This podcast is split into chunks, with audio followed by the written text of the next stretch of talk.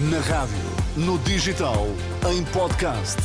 Música para sentir, informação para decidir.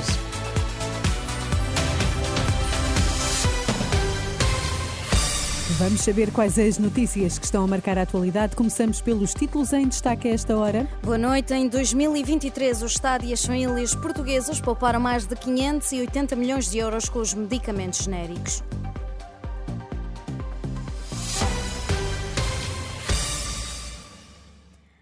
Em 2023, o Estado e as famílias portuguesas pouparam mais de 580 milhões de euros com a utilização de medicamentos genéricos, mais 14% do que no ano anterior, é o valor mais alto desde que a contabilização começou a ser feita há 13 anos.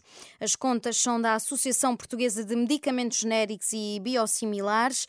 Maria do Carmo Neves, presidente da Apogen, diz que entre o que poupamos nas últimas décadas e o que vamos poupar até 2030 dava para pagar o novo aeroporto. E no último ano nós atingimos o máximo de poupança do, dos anos todos que temos vindo a, a, a observar houve uma recuperação de mais de 580 milhões de euros, tivemos um aumento de cerca de 14% em relação ao ano eh, de 22. E, se olharmos para o dia de hoje, nós já vamos com uma poupança de mais ou menos 80 milhões. Mas se formos um bocadinho mais atrás, aos últimos 20 anos, temos uma poupança superior a 7 mil milhões e vamos conseguir recuperar até 2030, supera 1,8 mil milhões.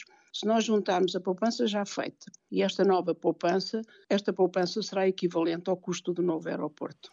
No ano passado foram dispensadas cerca de 108 milhões de embalagens de medicamentos genéricos, ainda assim só 5 em cada 10 doentes são tratados com estes fármacos.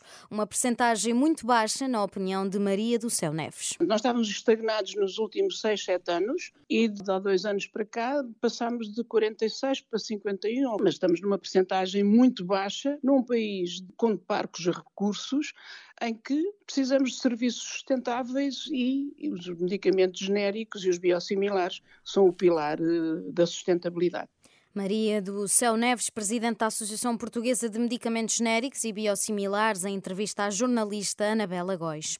Um homem de 20 anos morreu esta noite na sequência do despiche do motociclo que conduzia após ter sido atropelado por um automóvel perto de Ponte Sor, no distrito de Porto Alegre.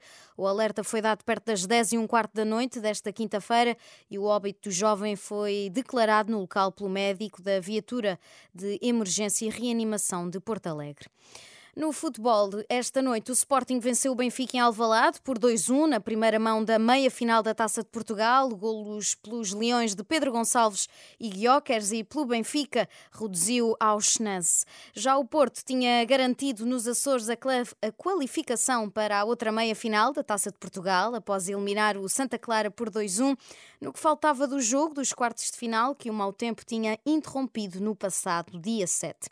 Os açorianos marcaram primeiro por Rafael Martins, a reviravolta no marcador foi feita por Evan Nilsson e Galeno. Os Dragões vão agora defrontar na outra meia-final o Vitória de Guimarães, em data ainda a definir.